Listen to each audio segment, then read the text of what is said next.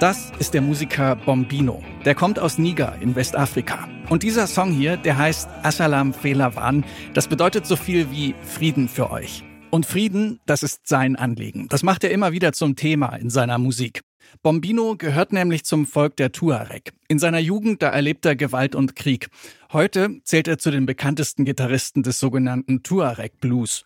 Er hat unter anderem schon mit Dan Auerbach von den Black Keys zusammengearbeitet. Was Bombinos Songs so besonders macht, das hört ihr jetzt. Hier ist der Popfilter und zwar nicht irgendeine Folge, sondern die 100. Ausgabe. Es ist Mittwoch, der 12. Juli. Ich bin Gregor Schenk. Hi.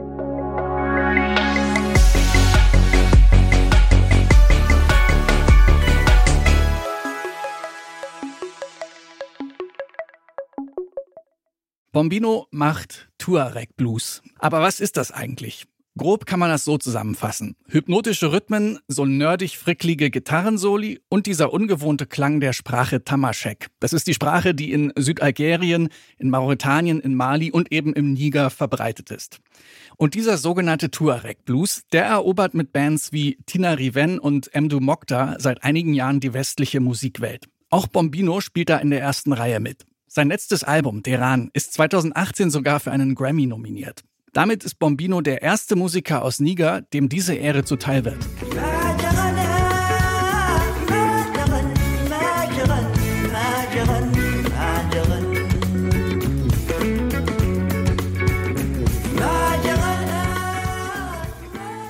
Bombino heißt eigentlich Omara Mokta und wächst in der Nähe der Stadt Agadez im Zentrum von Niger auf. Anfang der 90er rebellieren die Tuareg in der Region gegen Unterdrückung und Ausgrenzung. Bombinos Familie flieht deswegen vorübergehend in den Nachbarstaat Algerien. In dieser Zeit schenkt ihm sein Onkel eine Gitarre und er lernt darauf zu spielen. Gegen den Willen seines Vaters spielt er dann in einer Band und er bekommt den Spitznamen Bombino. Der ist angelehnt an das italienische Wort Bambino, weil er der Jüngste ist in der Band.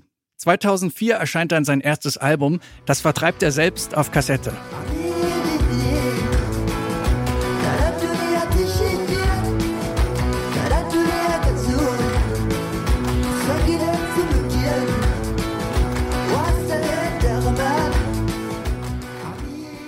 Ein Fan der ersten Stunde ist Dan Auerbach von den Black Keys. Der lädt Bombino nach Nashville ein und zusammen nehmen sie das Album Nomad auf, das 2013 erscheint. Dank Orgel und Pedal Steel bekommen die atmosphärischen Songs da so einen leichten Country-Twist.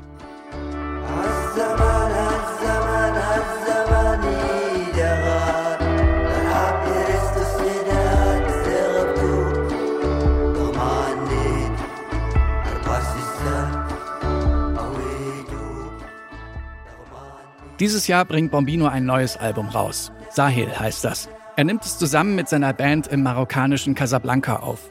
Der Song Aitma ist eine Bitte an alle Tuareg, sich für Einigkeit und Solidarität stark zu machen.